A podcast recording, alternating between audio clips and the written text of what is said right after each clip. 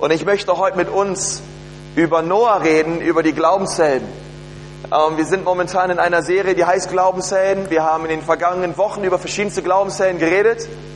Und heute Abend geht es um Noah. Gib doch nochmal deinem Nachbarn High Five und sag ihm, heute geht es um Noah, pass gut auf. Okay? Und die Idee hinter dieser Serie ist es, ich weiß nicht, wer von euch äh, verfolgt so ein bisschen Olympiade? Wer von euch ist dabei?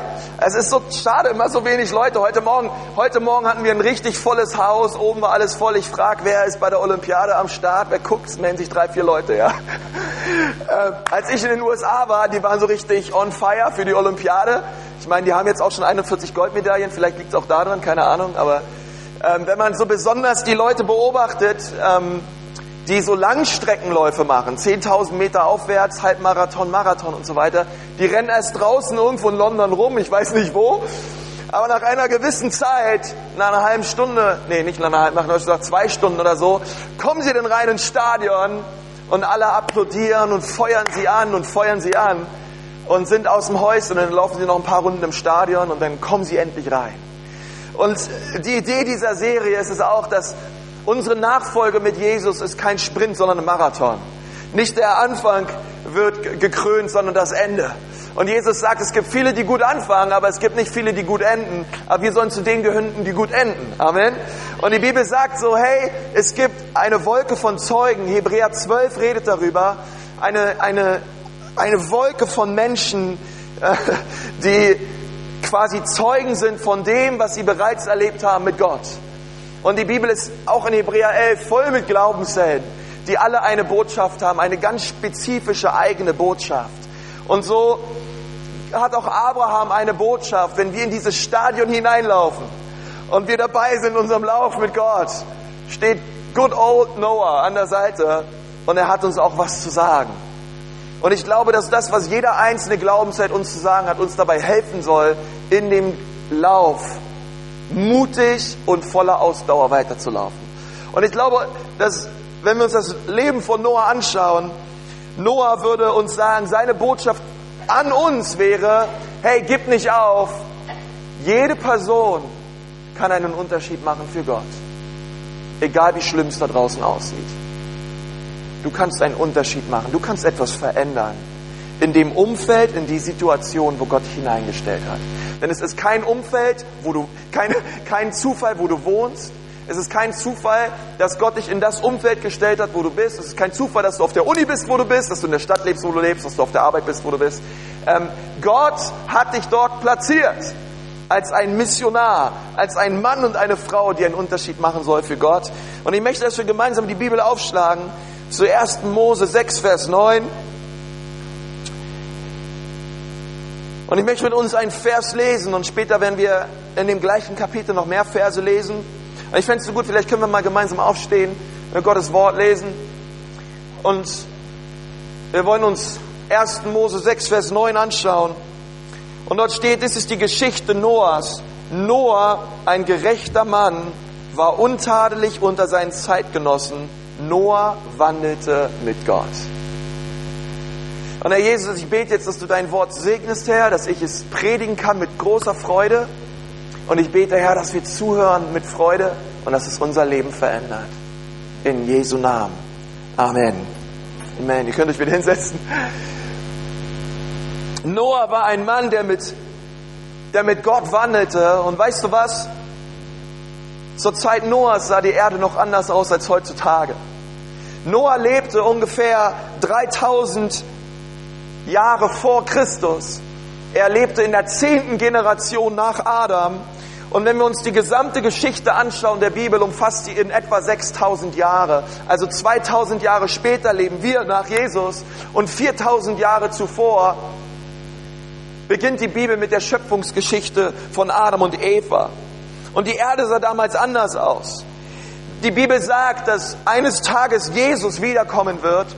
Und wenn Jesus wiederkommen wird und uns, die wir an Jesus glauben, zu sich holen wird, wird eine Zeit kommen, da wird er eine neue Erde schaffen und einen neuen Himmel.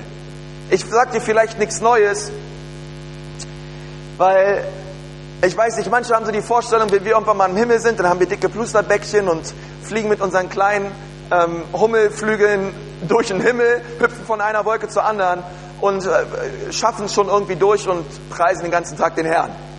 Der letzte Part ist natürlich der beste. Aber ähm, die Bibel sagt, dass Gott eine neue Erde machen wird. Weißt du, dass Gott diese Erde hier liebt? Dass Gott diesen, den ursprünglichen, sündfreien Zustand dieser Erde völlig liebt? Er hat alles geschaffen und er fand alles gut. Und die neue Erde, auf, wir, auf der wir leben werden, wird aussehen wie diese Erde. Ich weiß nicht, es gibt viele Bibelwissenschaftler, die sagen, es wird auch diese Erde sein.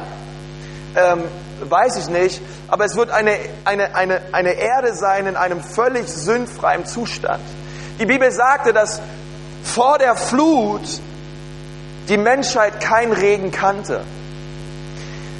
Und auch die ganzen Pflanzen und alles wurde bewässert durch Quellen und durch Bäche. Man brauchte keinen Regen. Es gibt Bibelwissenschaftler, die haben gesagt, dass das gesamte Himmelsfirmament eigentlich eine riesige Wolke war und so ein gewisser Dunst in der Luft war, dass die Menschen zur damaligen Zeit vor Noah keinen direkten Sonnenstrahlen ausgesetzt waren, wie wir es heutzutage kennen. Und dass das zur Zeit der Flut diese gesamte, dieser gesamte Dunst am Firmament ähm, mit einem Schlag runtergekommen ist. Und die Bibel sagt, es gab kein Stückchen Erde, was nicht völlig überflutet war von Wasser.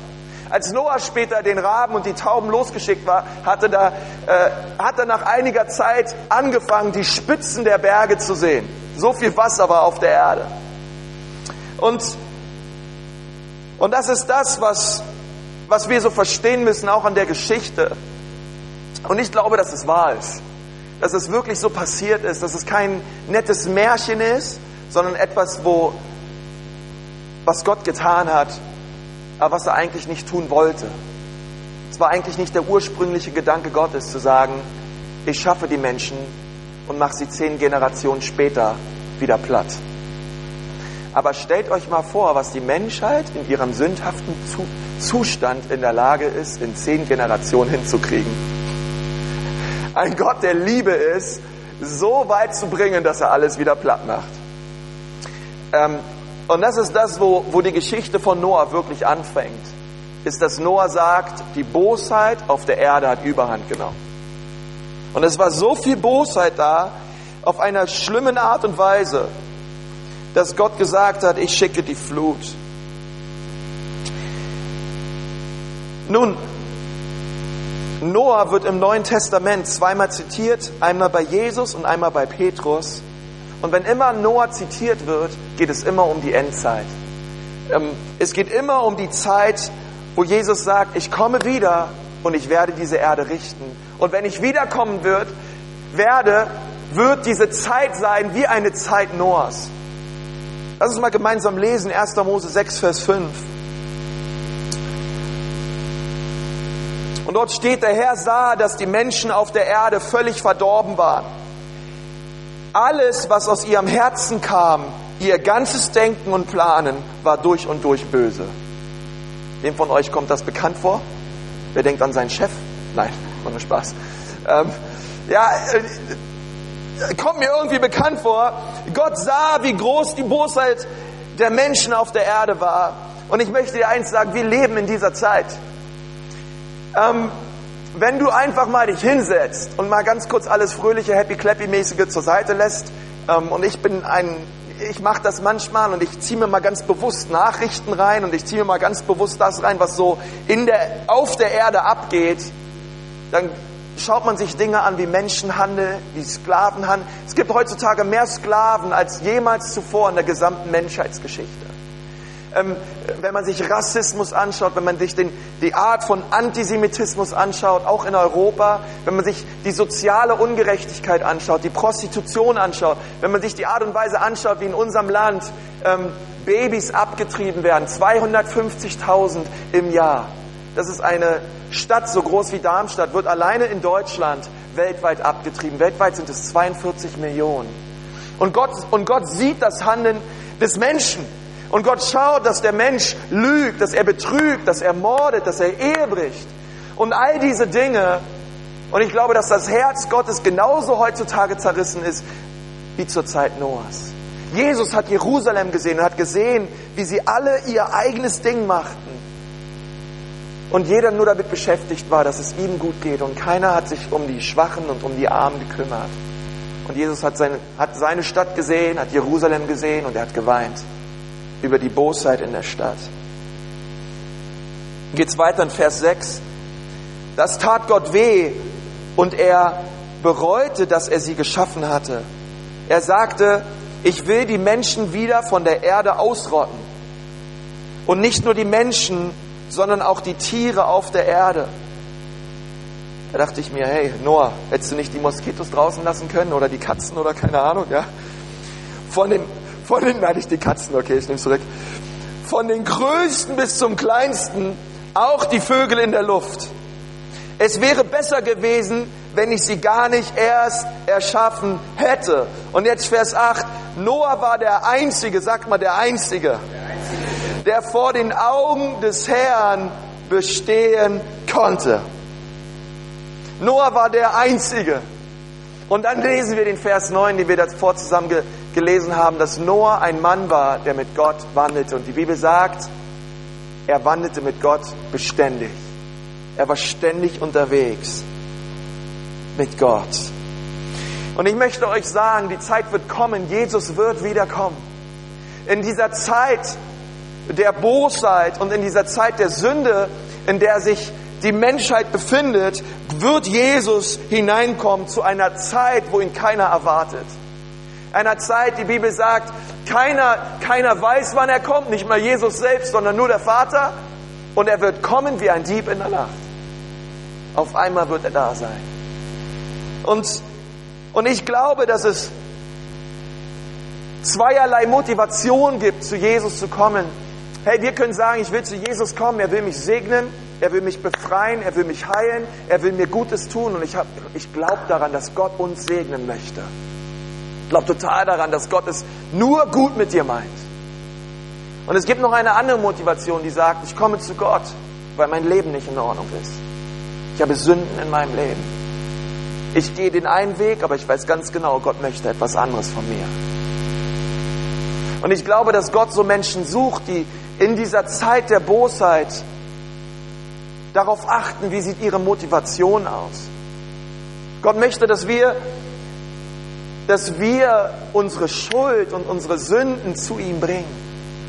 Und ich wünsche mir, dass wir diese Zeit haben, in, inmitten der Bosheit Noah ein Mann war, der Einzige war, der mit Gott wandelte. Und ich glaube, auch du bist dazu berufen, inmitten der Bosheit, wenn jeder etwas anderes macht auf deinem Campus, in deiner Schule, auf deinem Arbeitsplatz, egal wo, jeder macht sein Ding, dass du der Einzige bist, der mit Gott wandelt, der mit, beständig mit Jesus unterwegs ist und der einen Unterschied macht. Du bist dazu berufen, wie Noah der Einzige war inmitten der Bosheit. Bist du von Gott dazu berufen, einen Unterschied zu machen. Und deswegen glaube ich, ist diese Predigt so wichtig, weil ich habe manchmal so Bedenken oder Angst, dass wir denken, hey, wir machen doch bei der ganzen Bosheit nicht so mit. Und das stimmt vielleicht für viele von uns, aber andererseits tun wir auch nicht etwas wirklich etwas dagegen. Und, und so oft dreht sich unser Leben nur um uns. Wir schauen, dass wir unsere Sachen in Ordnung kriegen, dass wir ähm, irgendwie durchkommen. Aber es geht nicht nur um uns. In unserem Leben geht es nicht nur um uns, um mich, ich, mich, meiner, mir, Gott segne uns vier, sondern Gott möchte dich gebrauchen, um in dieser Welt einen Unterschied zu machen. Und das ist viel mehr als nur mein Dunstkreis. Gott möchte unseren Blick weiten. Und ich möchte, dass wir uns drei Dinge heute aufschreiben, die wir aus dem Leben von Noah lernen können. Drei Dinge, wo er einen Unterschied gemacht hat. Und dann wollen wir uns ganz schnell noch drei Dinge anschauen. Wie war seine Herzenshaltung? Was waren seine geistlichen Muckis? Was war das, was Noah so gekennzeichnet hat? Inmitten dieser Bosheit, in der wir auch leben, trotzdem so für Jesus zu brennen. Trotzdem so voranzugehen mit Gott. Und das erste ist, du kannst einen Unterschied machen in deiner Familie. Wir lesen in 1. Mose 7, Vers 1, dann sagte der Herr zu Noah, geh mit deiner Familie in die Arche, du bist der Einzige unter den Menschen, der vor mir als gerecht bestehen kann. Du bist der Einzige. Und ist das nicht interessant, dass Noah mit Gott gelaufen ist, beständig, täglich, die einfachen geistlichen Disziplinen getan hat. Hey, und das ist, und das ist übrigens der Kasus Knacktus.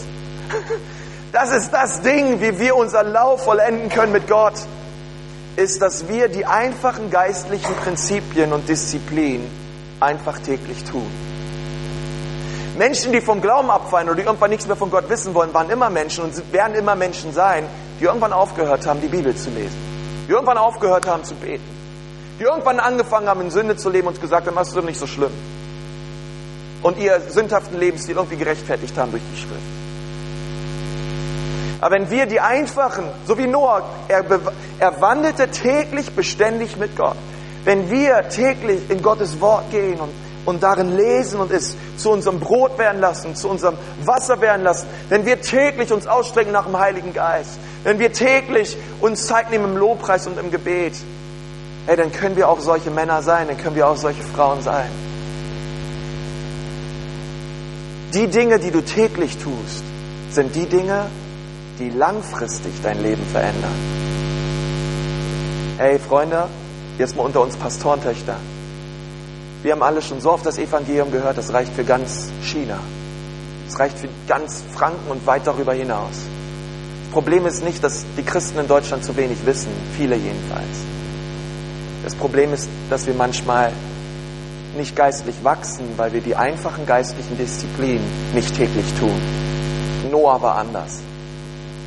Inmitten, inmitten von der Bosheit lebte er für Gott.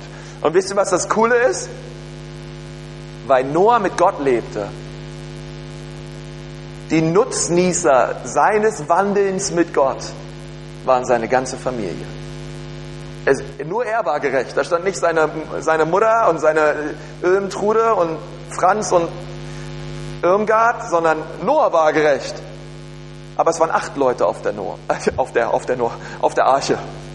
Ja, es waren acht Leute drauf und die Bibel sagt, hey, Noah, weil, weil du hast Gunst gefunden in, mein, in meinem Auge, du hast Gunst gefunden, weil du bist ein Mann, der mit mir lebt. Und weil du mit mir lebst, werde ich deine ganze Familie retten. Hey, und ich möchte eine, ein, eine wichtige, ein wichtiges geistliches Prinzip sagen, besonders wenn du ein Mann bist, besonders wenn du verheiratet bist und Familie hast. Du bist von Gott dazu berufen, ein König zu sein und ein Priester. Du bist Gott von Gott dazu berufen, ein Leiter zu sein. Du bist von Gott dazu berufen, das zu leben, das so zu leben, dass die Gunst Gottes auf deinem Leben ist. Und dann wird sie auch auf deiner Ehe sein. Und dann wird sie auf deiner Familie sein. Gott hat dich dazu berufen. Und, und, ich, und, ich, und ich sehne mich so danach, dass die Männer auch in unserer Gemeinde sagen, ähm, ich werde das leben.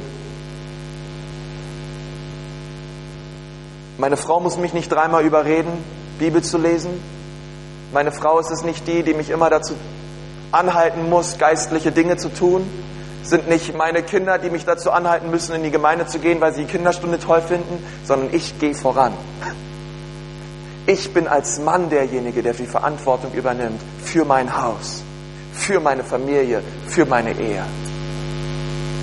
Was sehnt sich unser Land nach geistlichen, starken Männern? Mir tun manchmal direkt die Frauen leid.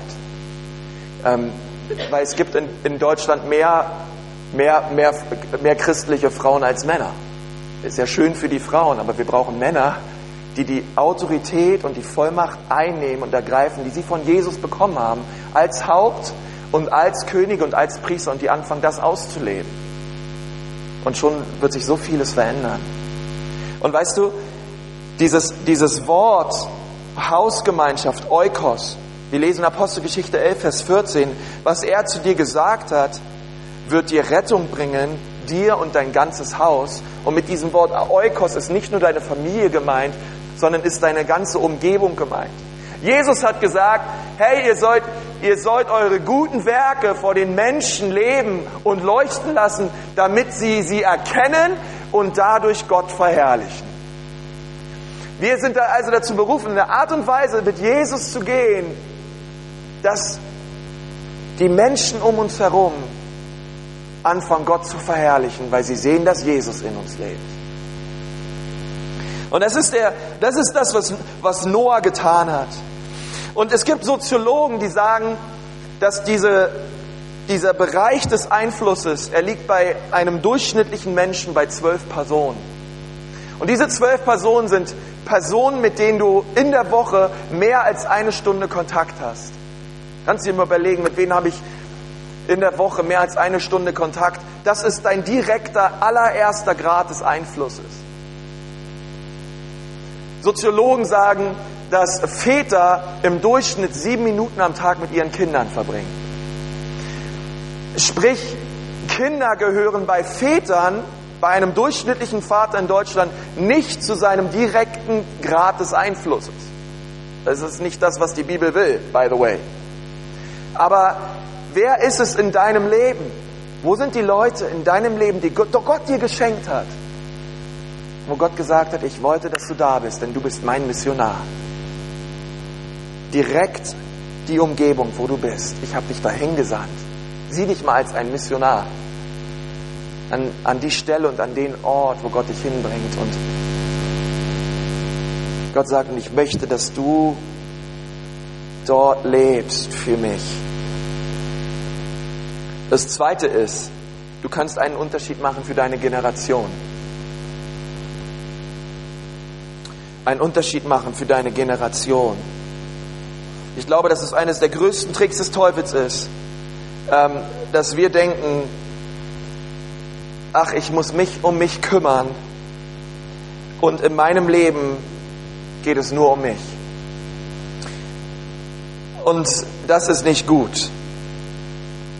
Es geht um mehr als nur um dich. Jedenfalls hat dich Gott zu mehr berufen.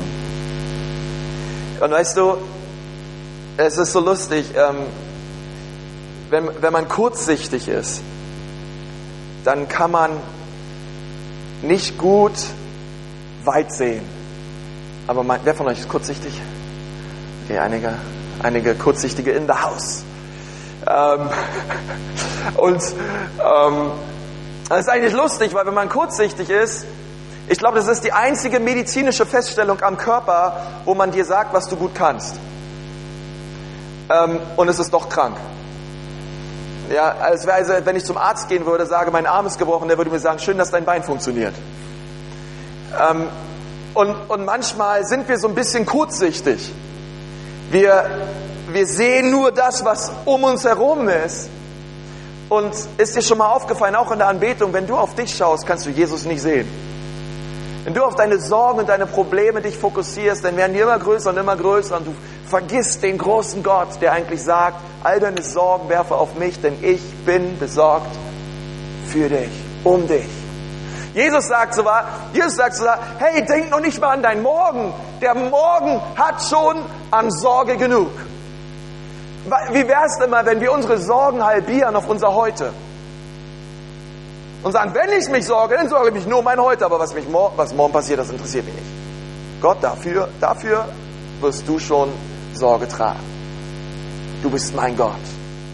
Und Noah war ein Mann, der in seiner Generation einen Unterschied gemacht hat. Und er hat weiter gesehen, er hat mehr gesehen als das, was war. In Apostelgeschichte 1336 lesen wir, David selbst hatte nur eine Aufgabe an seiner eigenen Generation zu erfüllen. Dann ist er nach Gottes Willen gestorben und wurde neben seinen Vorfahren beigesetzt und fiel der Verwesung anheim. Hey, weißt du, wir wollen eine Gemeinde bauen, die, die nicht nur besteht aus jungen Leuten, obwohl ich das toll finde, ich bin selber einer. Aber was wir wollen ist, dass jeder in seiner eigenen Generation anfängt, einen Unterschied zu machen. Die älteren Leute in ihrer Generation und die jüngeren Leute in ihrer Generation. Und wir eine Gemeinde haben von 0 bis 120, wo generationsübergreifend Menschen da sind, die gemeinsam zusammenkommen und Gott preisen. Weil das ist der Wille Gottes. Dass jeder in seiner Generation, wo Gott ihn reingestellt hat, einen Unterschied macht für Jesus. Und das ist das, was Noah getan hat. Und das Dritte ist, du kannst einen Unterschied für Gott machen. Du kannst einen echten Unterschied machen fürs Reich Gottes. Gott hält Ausschau nach Menschen, sagt die Bibel in 2. Korinther 7, Vers 14, die ungeteilten Herzens auf ihn gerichtet sind. Gott hat, Gott hat jetzt gerade Ausschau, seine Augen wandern über die Erde hin und her. Ich kann mir so richtig vorstellen, wie Gott diese Erde abscannt auf der Suche nach Herzen, die ungeteilt sind für ihn. Auf Herzen, die radikal sind. Auf Herzen, die sagen, Jesus, hier bin ich, sende mich. Ich bin mir für nichts zu schade, Herr. Ich will mich gebrauchen lassen für dein Reich. Und ich bete, dass wenn Gott auf uns schaut und uns sieht, dass er dich findet und dass er mich findet.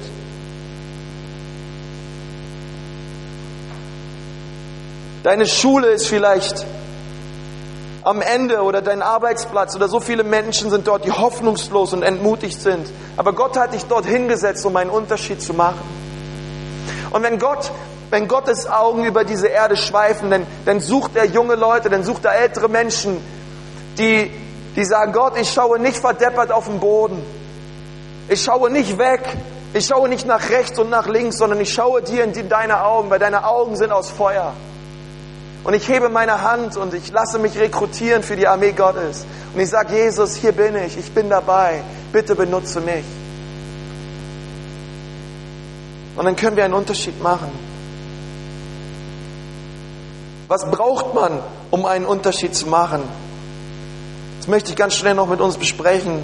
Und das sind so die geistlichen Muskeln Noahs. Und das sind drei Gs. Das erste ist Gehorsam.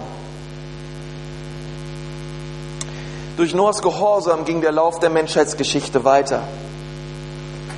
Und es scheint so, als hätte Noah Gehorsam gut gelernt im Kleinen. Und Gott hat ihn, weil er mit Gott wandelte, nach einer gewissen Zeit immer mehr über Meer gesetzt. Weißt du, wenn ich mir das Leben vorstelle, was Noah hatte, und Gott auf einmal kommen würde und sagen würde, hey Gott, äh, hey Noah, bau mir eine Arche. Irgendwann kommt eine Flut und es wird regnen. Hey, das, das war zur damaligen Zeit nicht irgendwas. Ich meine, wir können die Geschichten jetzt schön lesen. Ja, ähm, aber ich meine, jetzt mal ehrlich, jeder malt gern irgendwie eine Arche in den Kinderräumen an die Wand und so, aber eigentlich war das was Grausames. Wir meinen immer die netten Tiere, die reinlaufen, aber nie die Leichen, die überall rumschwimmen. Ähm, aber es war was Grausames, dass Gott zu Noah gesagt hat, hey, ich werde die Erde platt machen. All die Tausende, Hunderttausende von Menschen. Und ich habe nur dich gefunden. Ich will, dass du mir eine Arche baust. Ich will, dass du aufhörst, das zu tun, was du tust. Ich möchte, dass du mir deine Zeit gibst, deine Kraft gibst, ähm, dein Geld gibst und alle deine Energie, die du nur aufbringen kannst und dass du mir dieses Ding baust. Und nachdem Gott das zu Noah gesagt hat, hat Noah nicht angefangen, einen Klagepsalm zu schreiben. Er hat nicht angefangen, äh, sein Haupt in Sack und Asche zu legen, sondern es gab nur eine Antwort für Noah und das war, ja Herr, ich mach's, ich bin dein Mann, denn ich wandle mit dir. Ich weiß, wie du bist, Gott. Ich kenne dich und ich weiß, was immer du mir sagst, ist gut und es bringt immer einen Segen, wenn ich das tue. So hat nur angefangen, das zu tun, was Gott ihm gesagt hat. Er war radikal im Gehorsam.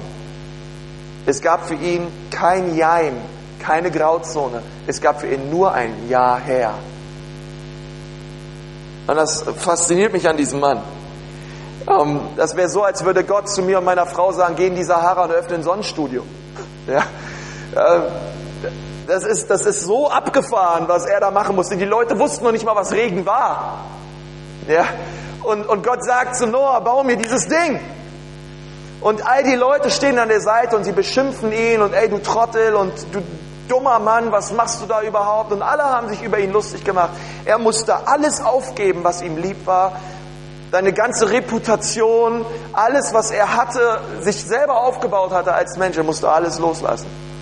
Und alles das in den hundertprozentigen Dienst Gottes stellen.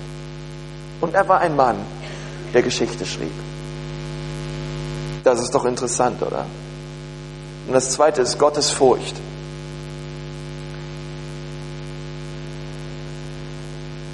Hebräer 11, Vers 7. Durch Glauben baute Noah, als er eine göttliche Weisung empfangen hatte über die Dinge, die man noch nicht sah, von Gottes Furcht bewegt, sag mal Gottes Furcht, eine Arche zur Rettung seines Hauses. Durch ihn verurteilte er die Welt und wurde ein Erbe der Gerechtigkeit aufgrund des Glaubens. Sprüche 29, Vers 25 lesen wir, Menschenfurcht bringt zu Fall, wer sich aber auf den Herrn verlässt, wird beschützt. Und Furcht bedeutet nicht Angst, sondern gemeint ist die Ehrfurcht, die Noah hatte vor Gott. Diese Ehrfurcht hatte er. Und ich, und ich kann es mir echt so vorstellen, wenn ich eines Tages vor Jesus stehe und ich meinem, meinem Herrn entgegenlaufe. Ich, stell, ich, ich weiß nicht, ob du da manchmal dir das so vorstellst oder so, aber manchmal bin ich so drauf und dann träume ich so oder, oder sehe das so, wie ich mich so vor Jesus niederwerfe. Und ich sage, Jesus, du bist mein Herr. Was für eine Ehre. Jesus, ich liebe dich. Und, und, und diese Ehrfurcht ist da und Jesus hebt uns auf und er nimmt uns in den Arm. Und weißt du, und dann, und dann kommen so Tage, wo ich, so drauf bin, oh Mann, ey, heute wieder diese Zeit mit dem Bibelleseplan, bin ich schon hinten dran, Herr. Ähm, und Herr, und da gibt es noch so viele andere interessante Sachen zu lesen, Herr, und oh, die Disziplin und Gott, können wir nicht lieber morgen gemeinsam reden oder wir, wir, wir hauen irgendwie so unsere Gebete raus, oberflächlich und gehen schnell ins Bett und ja, euer Pastor macht das auch. Und, und, und manchmal fehlt so dieses, diese Ehrfurcht vor Gott, wo wir so sagen, ich darf Gemeinschaft haben mit dem König der Könige und dem Herrn der Herren. Keiner von euch würde irgendein Bewerbungsgespräch oder irgendein Gespräch bei eurem Chef ihn einfach sitzen lassen und sagen, ach Chef, ich komme morgen. Ja. Und ich meine, auch wenn wir morgen nur kommen, Jesus hat uns trotzdem lieb, das ist nicht die Sache. Es geht um eine innere Haltung. Zu sagen, Jesus, ich komme zu dir, du bist mein Gott, du bist mein Herr, ja, du bist mein bester Freund, aber du bist auch mein König, mein Gott und mein Richter.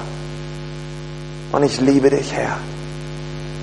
Und, und ich, und ich wünsche mir so, ich kann mir vorstellen, dass Noah so ein Mann war, von Gottes Furcht bewegt, baute er die Arche.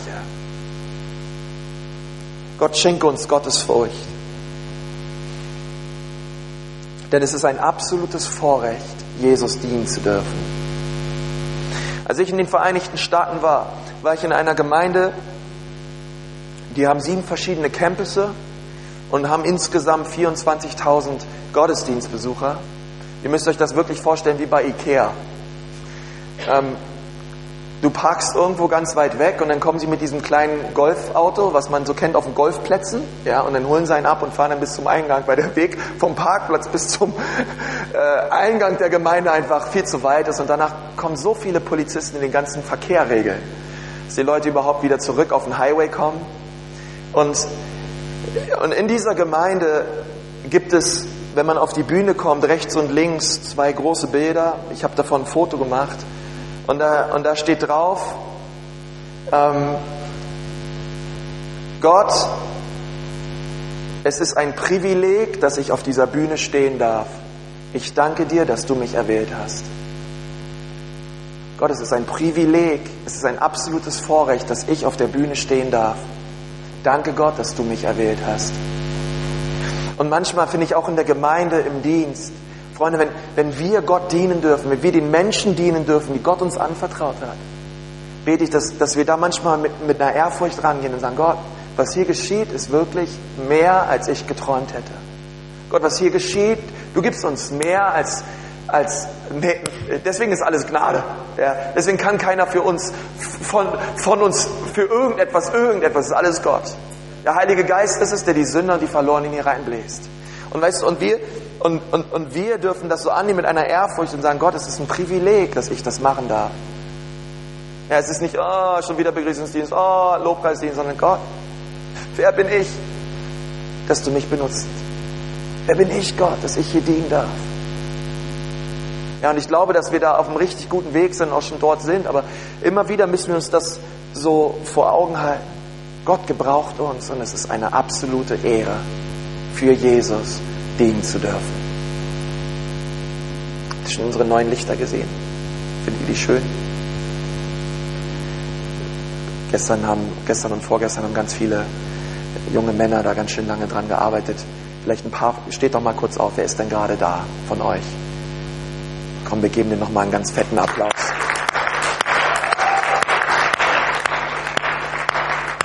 Yes! Ja, das finde ich total cool. Und weil das Haus Gottes immer schöner wird. Und wir uns, äh, ja, und, und, dieses Haus auch unser Zuhause nennen und, ähm, und auch die Leute, die hier reinkommen, behandeln wie unsere Gäste, wie unsere Leute, die wir ganz besonders gern und lieb haben.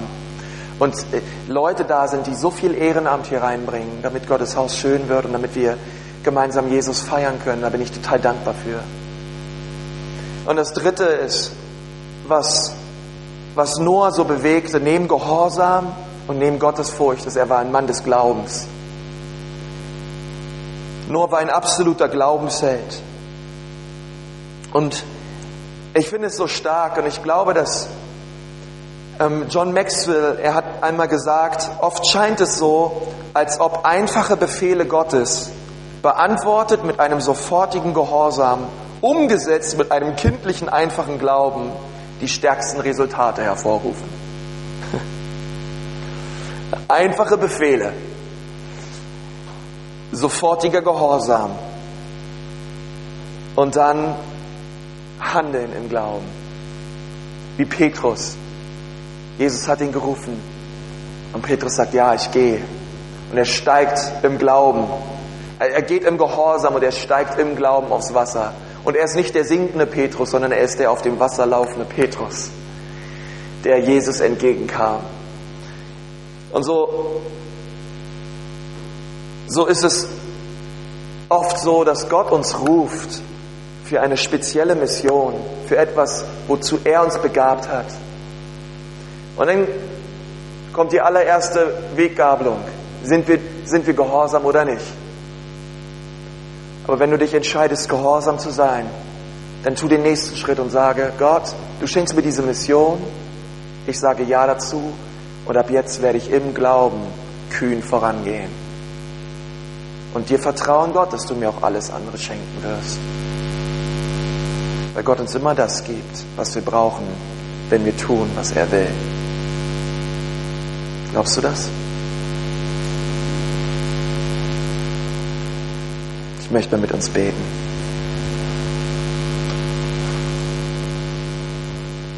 Herr Jesus, ich danke dir von ganzem Herzen, dass wir heute Abend von Noah lernen dürfen. Herr, wie er einen Unterschied gemacht hat in seiner Familie, in seiner Generation, Herr, wie einen Unterschied gemacht hat für dein Reich. Vater, indem er im Gehorsam, in Gottes Furcht und im Glauben wirklich gehandelt hat, Herr. Und ich bete Gott, dass du in unserer Mitte Männer und Frauen herausrufst, die mit diesem kühnen Geist von Noah, mit diesem Glauben, Gott, dass inmitten der Bosheit dieser Welt du uns herausgerufen hast. Herr, nicht wie die Welt zu leben, sondern einen Unterschied zu machen für dich, Herr und du uns einen spezifischen Auftrag gibst, diese Welt zu erreichen, für dich zu leben, Herr, für dich zu brennen. Herr, und wir wollen gehen, Herr. Wir wollen diese Männer und wir wollen diese Frauen sein, die einen Unterschied machen in Nürnberg und Umgebung. Und Herr Jesus, so bitte ich jetzt, Herr, dass du wirklich über uns jetzt deinen Geist neu ausgießt, Herr. Und ich möchte dich fragen heute Abend, wenn du sagst, ja, das ist so etwas, der Heilige Geist hat in der Predigt zu mir gesprochen. Da gab es ein, da gab es ein oder mehrere Punkte, wo der Geist Gottes etwas ganz Spezifisches zu mir gesprochen hat. Dann bitte ich dich einfach mal dort, wo du gerade bist, dass du einfach so deine Hände ausstreckst. Einfach, einfach so deine Hände öffnest, weil wir empfangen alles von oben. Und dann möchte ich gerne dort, wo du da einfach sitzt, gern für dich beten. Und du sagst, ja, da, da hat der Heilige Geist zu mir gesprochen. Oh Herr Jesus, ich, ich bete so für jeden, der, der das so sagt, Herr, und der sich ausstreckt nach dir. Herr, ich bete, dass du jetzt Gehorsam ausgießt. Herr, dass du einen kühnen Geist des Glaubens ausgießt über sie. Herr, dass sie Männer und Frauen sind, Vater, die einen Unterschied machen in ihrer Generation, Herr. Gott, ich danke dir, dass du ausgießt, Gott, aus deiner Fülle über uns heute Abend. Herr, und wir wirklich mit dir wandeln täglich, Herr. Gott, denn du hast etwas vor. Und wir vertrauen dir, dass du es gut mit uns meinst. Und so segne ich euch in Jesu Namen. Herr, wir danken dir. Und ich möchte dich auch fragen, vielleicht bist du das allererste Mal im Gottesdienst oder du warst das letzte Mal Weihnachten oder Ostern oder du hast noch gar nicht so viel mit Gott am Hut. Ich glaube, dass es auch kein Zufall ist, dass du heute Abend hier bist. Und ich möchte dir sagen, dass Jesus Christus am Kreuz vor 2000 Jahren dich gesehen hat, dass er wusste, dass du eines Tages leben wirst. Und Jesus hat gesagt, ich lasse mein Leben für dich. Ich gebe es hin für deine Schuld und für deine Sünden. Ich sterbe am Kreuz einen Tod, den eigentlich du verdient hättest. Aber ich tue es, damit du zum Vater kommen kannst. Und du sollst heute Abend auch Jesus erleben in deinem Leben. Wenn du nicht wirklich weißt, ob du mit ihm unterwegs bist, vielleicht bist du so ein bisschen zwischen den Schienen und du, wenn Jesus jetzt wiederkommen würde, du bist dir nicht sicher, soll ich mich freuen oder soll ich heulen? Ähm, und, und, und, du, und du bist nicht radikal dabei. Heute Abend ist ein guter Abend, eine Entscheidung zu treffen für Jesus, ein klares Ja zu haben für ihn. Und wir wollen, dass es eine ganz persönliche Entscheidung ist. Deswegen bitte ich euch mal, dass ihr mal die Augen zumacht und jeder von euch, der sagt, hey, das ist das, was ich will. Heute Abend will ich Jesus mein Leben geben. Ich will klare Sache machen. Mein Ja für ihn steht fest. Dann heb mal deine Hand. Ich möchte gern von hier vorne für dich beten. Dankeschön. Ist noch wer da, der das sagt? Oh Herr Jesus, ich danke dir, dass du da bist, Herr. Und dass du anrührst, Herr, dass du heute Abend der Vergeber bist von Schuld, der Heiler bist, Herr, von Wunden. Und dass bei dir alles drin ist, Herr. Und ich danke dir, Herr Jesus, dass du neu machst. Ich danke dir, Herr Jesus, dass du abwäscht von Schuld, von Sünde, von Süchten. Herr, dass du völlig neu machst, dass du Dinge wiederherstellst.